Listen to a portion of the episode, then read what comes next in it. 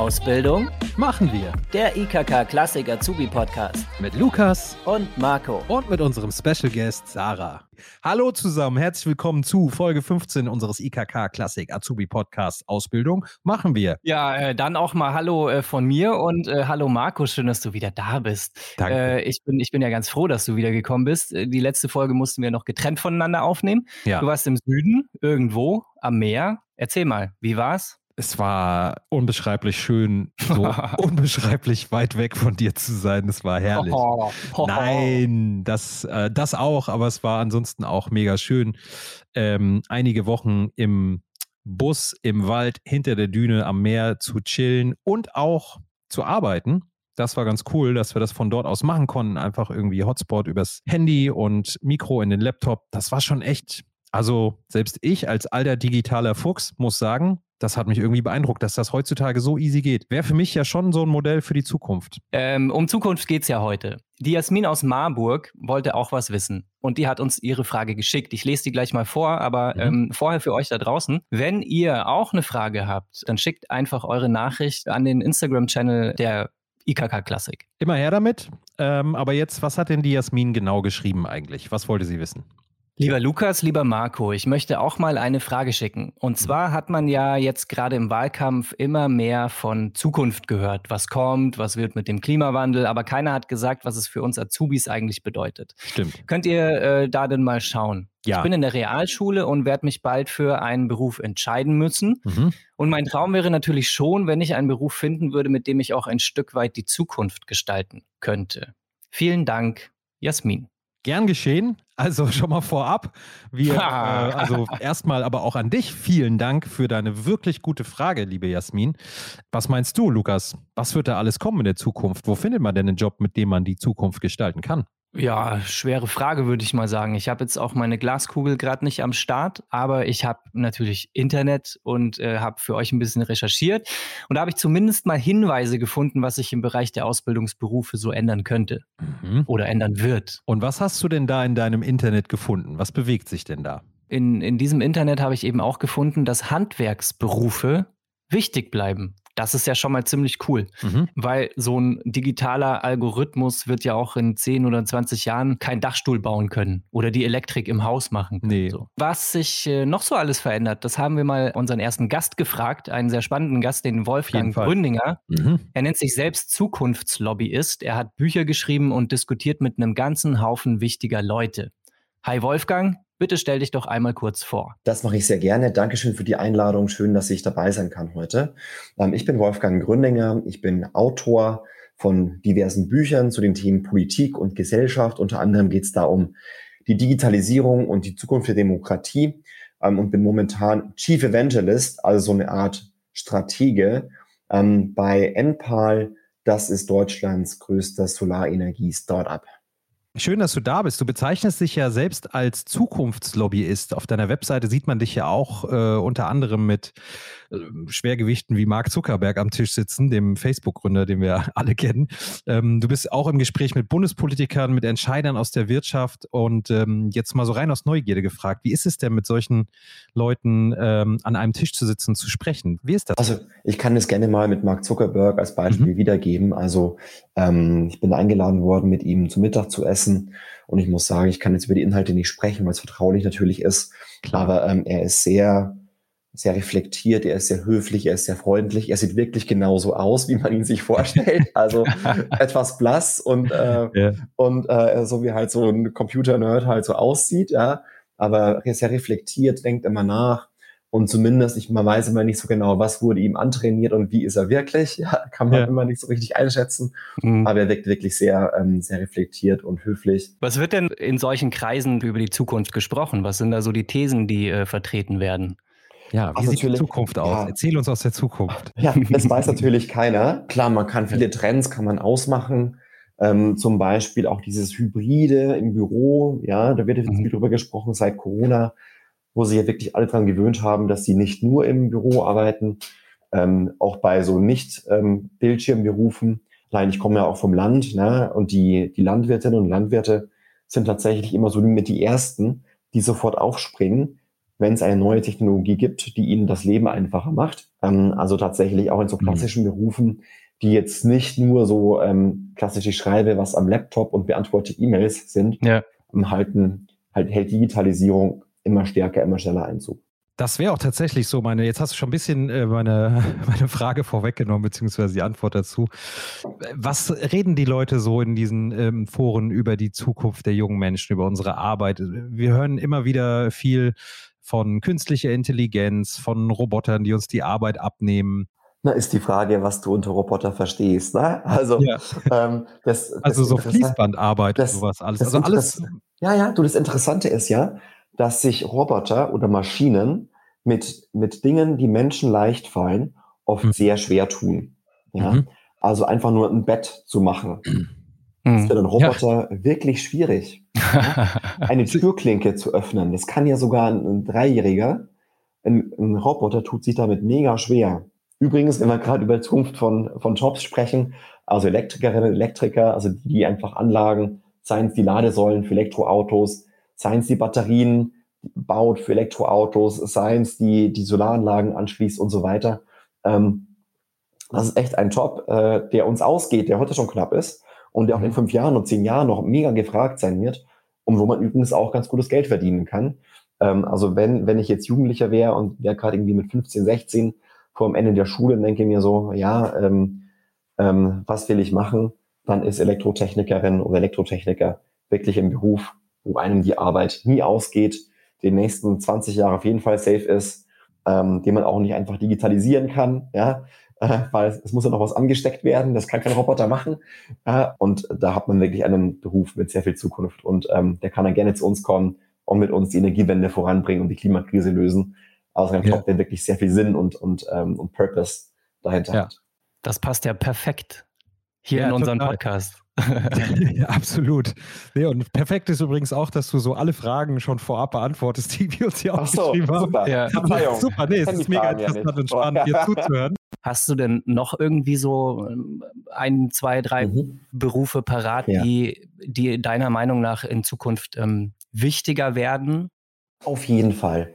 Also alles, was mit Energiewende zu tun hat. Ja. ja und es ist nicht nur bei der Solarenergie, was wir jetzt bei Endpal machen, wo wir Leute brauchen, die auf die Dächer klettern, also sowas wie Monteure sind mhm. und die Elektrotechniker, die du bereits angesprochen hast, sondern auch zum Beispiel Industriekletterer. Ja, was machen die? Oh.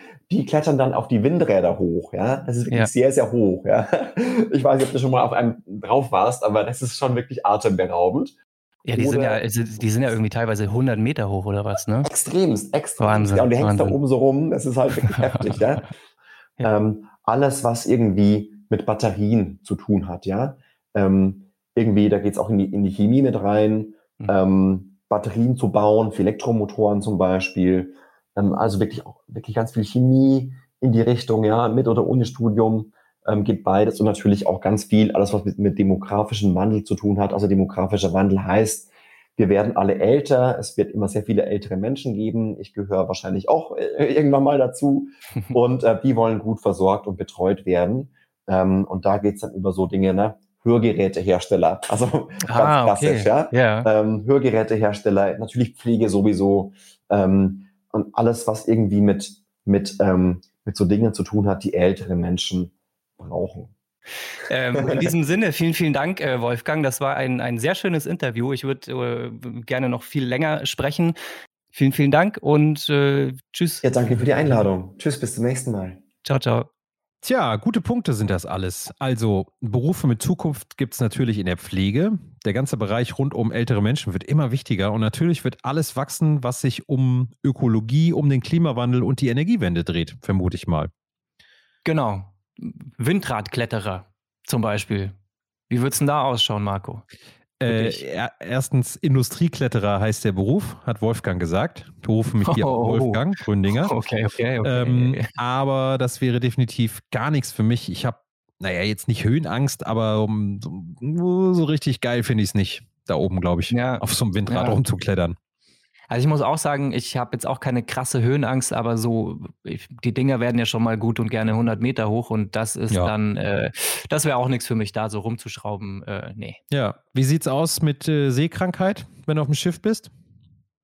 Ja, also ganz angenehm finde ich es auf Dauer nicht. Ich liege lieber am Strand, aber ich muss zumindest nicht ständig los und die Fische füttern, wenn es mal wackelt. Ja, das sind auf jeden Fall die besten Voraussetzungen, um mit unserem nächsten Gast heute zu sprechen, denn die ist viel auf Schiffen unterwegs. Okay, und was hat das mit unserem Thema zu tun? Mehr als du denkst weil wir heute über die Zukunft sprechen, dann müssen wir auch über den Klimawandel reden. Mhm. Denn die mhm. Frage, wie sich unser Klima entwickelt, hat ganz massiv Einfluss auf die Zukunft. Und wie sich unser Klima verändert, das entscheidet sich nicht nur, aber auch im Meer. Unser nächster Gast ist genau da unterwegs und sie untersucht diese Ökosysteme. Hi Michelle, magst du dich einmal kurz vorstellen? Du kannst das mit Sicherheit besser als wir. Ja, genau. Mein Name ist Michelle. Äh, ich wohne seit ein paar Jahren in der schönen Stadt Oldenburg im hohen Norden und arbeite da und studiere auch äh, Meereswissenschaften. Du bist ja, das heißt, du bist dann äh, tatsächlich auch auf Schiffen unterwegs und untersuchst tatsächlich die Ozeane. Genau. Was, was machst du denn da genau? Das ist äh, ein ziemlich langer Prozess. Äh, er fängt an bei der Vorbereitung der ganzen Fahrt, also welche Fragestellungen untersuchen wir eigentlich, dementsprechend auch, wo begeben wir uns eigentlich hin, was nehmen wir für Geräte mit, ähm, wer arbeitet an welchem und wann. Und das steht dann alles irgendwann in einem Plan und mit dem geht man dann an Bord und ist dann eine gewisse Zeit von Tagen über Wochen, über teilweise auch Monate ähm, auf See Aha, kurze Zwischenfrage. Ähm, ich soll das für Lukas fragen. Wird man dabei seekrank und äh, was, was, kann man, was kann man dagegen machen? Also wirst du überhaupt seekrank selber? Äh, es gibt manchmal Tage, und das sagt auch jeder Seebär, den ich bisher getroffen habe, äh, an dem liegt einem einfach irgendwas quer. Also du kannst 50 Jahre lang zur See fahren und dir passiert nichts, aber einen Tag, äh, auch wenn da nur ein Meter Welle ist, haut es dich einfach um. Und ähm, der Koch, den ich einmal hatte an Bord, hat mir den Tipp gegeben, wenn es ganz schlimm ist, dann eine Flasche Mineralwasser exen und eine Banane essen. Dann geht's wieder gut. Ah, okay. Ich dachte, er sagt, äh, wenn es ganz schlimm ist, dann ist einfach nichts mehr von mir. Nee, nee, Essen ist ganz wichtig. Essen ist tatsächlich das okay. Wichtigste, was man machen kann. Immer den Magen in Beschäftigung okay. halten äh, und den Mund, ah, ja. und dann wird einem eigentlich meistens nicht schlecht. Ähm, vielen Dank, Marco, dass du für mich gefragt hast. Ja, gerne. Ähm, jetzt äh, zurück zu den wichtigen Fragen. Ja, was sind denn solche Forschungsfragen, die die Zukunft betreffen? Ähm, hast du zum Beispiel mit den Strömungen in den Meeren zu tun? Äh, man hört ja zum Beispiel vom Golfstrom, der äh, ganz, der sich ja massiv äh, verlangsamt. So, ähm, hast du mit sowas auch zu tun? Und stimmt das überhaupt? das da, mit dem Golfstrom? Auf die Beantwortung, äh, da, da halte ich mich, glaube ich, raus. Es ist dann gerade noch nicht mein Thema, so großskalige Prozesse. Ja. Ähm, ich bin hauptsächlich ja. eher an der Küste unterwegs, äh, gerade auch hier in Norddeutschland. Äh, wird uns der steigende Meeresspiegel früher oder später ereilen, vor allem auch äh, ja, Starkwetterereignisse, ähm, die ganzen atmosphärischen Veränderungen, die auch uns irgendwann betreffen werden, sorgen halt auch jetzt schon für Veränderungen. Und das sind eben äh, kleinskalige Prozesse, auch was Strömungen anbetrifft zum Beispiel, die aber sich vor allem im Küstenraum an den Inseln zum Beispiel auch widerspiegeln. Äh, das heißt, du bist aber schon auch äh, so, ein, so ein Stück weit vorne dabei, wenn es um die Erforschung unserer Zukunft geht, oder? Genau, schon. Also ähm, ich arbeite ja. natürlich mit ganz vielen Kolleginnen zusammen, äh, aber dadurch, dass ich gerade ja auch noch selbst am Lernen bin äh, und eben dieses Feld hier, was für, für uns sozusagen auch in Deutschland, für unsere Küste wichtig ist, erforsche, kann man schon sagen, dass das auf jeden Fall wichtige Schritte sind in die richtige Richtung, hoffentlich.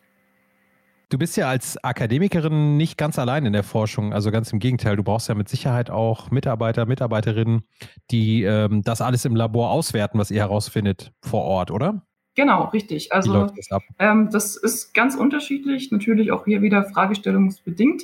Ähm, aber was äh, ein super wichtiger Job ist, äh, genau, hast du schon richtig gesagt, das sind äh, unsere Laborantinnen. Äh, die sind nicht mhm. nur da, um zum Beispiel Proben auszuwerten, was äh, für uns natürlich dann für die Datensätze, die wir auswerten, unglaublich wichtig ist, sondern auch für die ganze Vorbereitung. Also zum Beispiel vor einer Fahrt äh, mit dem Schiff brauchen wir auch bestimmte Utensilien, um eben diese Proben erheben zu können.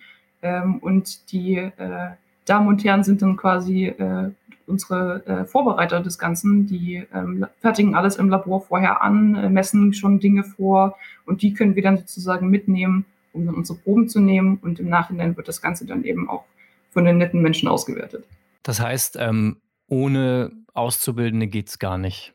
kann man so sagen, oder? Das kann man so sagen, ja. Es ist halt in der Meereswissenschaft, ja. je nachdem, mit welchem Feld man sich beschäftigt. Ähm, bei uns ist es halt eben einfach die praktische und operationelle Ozeanographie super wichtig, dass man Leute hat, die praktisch arbeiten können. In dem Sinne, ja, besten Dank. Danke. Das freut mich. Vielen, vielen Dank. Cool. Spannendes Forschungsfeld. Ähm, mhm. Wenn ihr euch also überlegt, im Bereich Biochemie zu arbeiten, dann habt ihr eine irre Möglichkeit, an irre. der Zukunft mitzuarbeiten. Absolut. Und wie sich das im Alltag dann anfühlt, was man äh, in einem Forschungslabor so alles treibt, das kann uns jetzt unser dritter Gast für heute sagen. Das ist die Stefanie. Sie arbeitet am Max-Planck-Institut in Martinsried und was sie da macht, beziehungsweise woran sie da forscht, das verrät sie uns am besten jetzt selbst selbst. Hi Steffi, bitte stell dich doch einmal kurz vor. Hallo, ich bin die Steffi, ich bin 21 Jahre alt und arbeite, wie, wie ihr gerade gehört habt, im Max-Planck-Institut in Martinsried für Biochemie mhm. und werde dann nächstes Jahr meine Ausbildung beenden. Cool. Sag mal, ähm, äh, als was beendest du dann die Ausbildung? Also äh, wie ist deine Berufsbezeichnung dann genau? Biologielaborantin nennt sich das. Okay. Genau. Okay. Und kannst du mit uns ähm, von deinem Arbeitsalltag erzählen? Wie sieht der denn so aus? Also ich arbeite am Max-Planck-Institut für Biochemie, aber auf unserem Campus befindet sich auch das Max-Planck-Institut für Neurologie. Ähm, das heißt, da wird Gehirnforschung betrieben und ähm, ich arbeite ähm, quasi im Labor und unterstütze die Professoren bei ihren Projekten und ähm, ja, pipettiere da verschiedene Lösungen hin und her, so kann man sich das vorstellen. Oder hin und wieder arbeite ich auch in der Zellkultur und ähm, habe da verschiedene Zelllinien, die ich ähm, wachsen lasse und auf die ich dann verschiedene ähm, Reagenzien draufgebe und dann passieren ganz spannende Sachen. Okay, alles klar. Ähm, du hast es ja gerade schon so ein bisschen angerissen, ähm, aber erzähl mal, was machst du da genau und woran forscht dein Team? Ähm, das ist ganz unterschiedlich. Also ähm, in der Abteilung davor habe ich mich zum Beispiel viel mit Proteinen beschäftigt. Also ähm, verschiedene Wissenschaftler kommen zu uns und möchten genau das und das Protein für ihren Versuch haben. Mhm. Und ähm, wir sagen dann, okay, das können wir so machen. Und wir produzieren das dann im großen Maßstab. Und beziehungsweise wir lassen Bakterien für uns diese Proteine ähm, synthetisieren.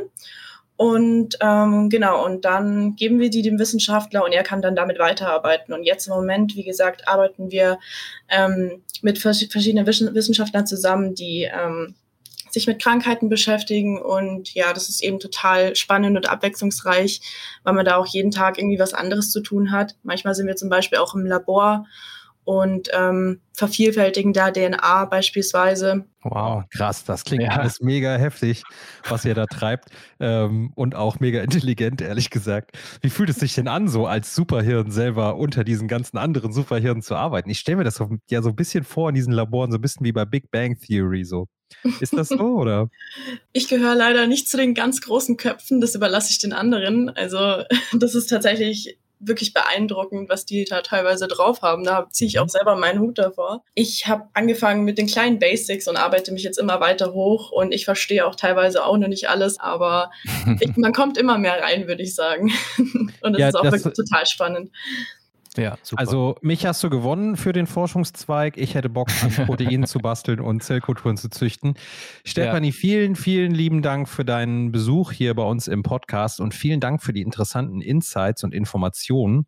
Ich bin mir sicher, dass einige Zuhörer da einiges mitnehmen konnten. Und äh, in dem Sinne, besten Dank. Vielen Dank euch und ich hoffe, ich konnte ein paar Leute dafür begeistern. Auf jeden Fall. So, wir haben ja nun einiges zur Zukunft und zur Zusammenarbeit in Sachen Zukunft gehört. Aber was bedeutet die Entwicklung eigentlich fürs Handwerk, Lukas? Marco, ich habe eine Idee. Wir ja? fragen einfach Sarah. Oh, das ist eine sehr gute Idee. Hallo, Sarah. Hallo. Schön, dass du mal wieder dabei bist. Ich freue mich auch sehr, hier zu sein.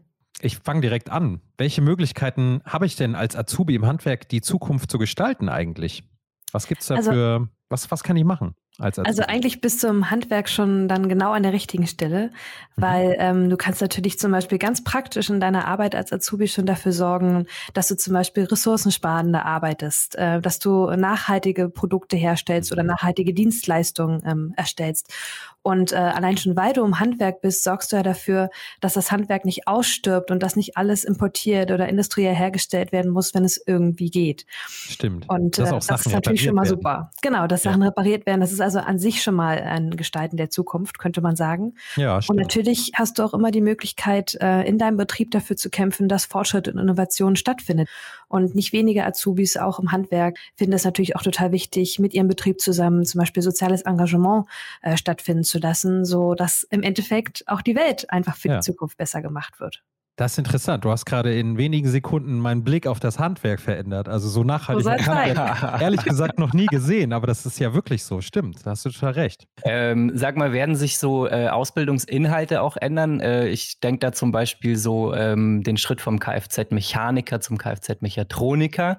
Da kommt tatsächlich äh, viel in Gang. Also da gibt es viele Themen, die ähm, auch an den Ausbildungsinhalten was ändern. Zum Beispiel die Digitalisierung, die bekommt mhm. in vielen neuen Ausbildungsordnungen einfach ein viel größeres Gewicht. Genauso auch moderne Kommunikations- und Informationstechnologien, Datenschutz und IT-Sicherheit ähm, kommt auch bei Ausbildung wie zum Beispiel zum Bürokaufmann, zur Bürokauffrau ähm, plötzlich vor. Ähm, Ausbildungen werden oft dienstleistungsorientierter und natürlich spielt auch der Fachkräftemangel eine ganz große Rolle. Und ähm, deswegen ist es so, dass sich die Ausbildungsinhalte in eine bestimmte Richtung entwickeln.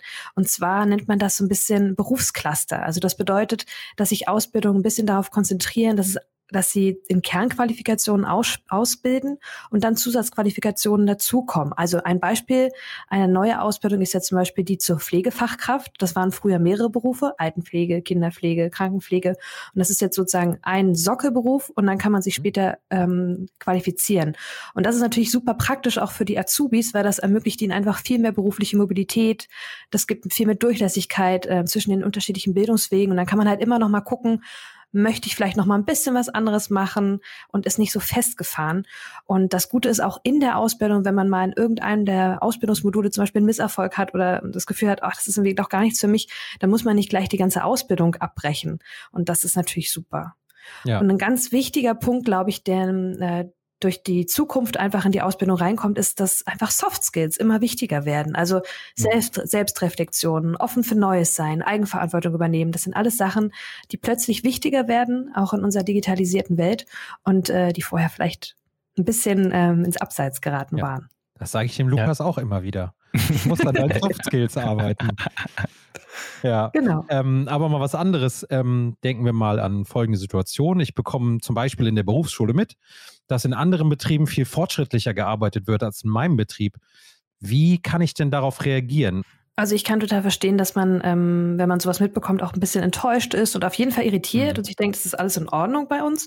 Und ähm, das Wichtigste ist, dass man dabei aber erstmal einschätzt, verfehle ich deswegen am Ende mein Ausbildungsziel? Ist das gefährdet? Ist das hier so wenig innovativ, fortschrittlich, modern, dass ich am Ende einfach gar nicht so qualifiziert bin, wie ich es sein sollte. Mhm. Und wenn das der Fall ist, das ist wirklich so ähm, der Punkt, an dem man es festmachen sollte, dann sollte man unbedingt zu seinem Chef oder zu seiner Chefin gehen und um ein Gespräch bitten und äh, erklären, dass man das Gefühl hat, dass man sein Ausbildungsziel nicht optimal erreicht, weil es zum Beispiel an Fortschrittlichkeit mangelt.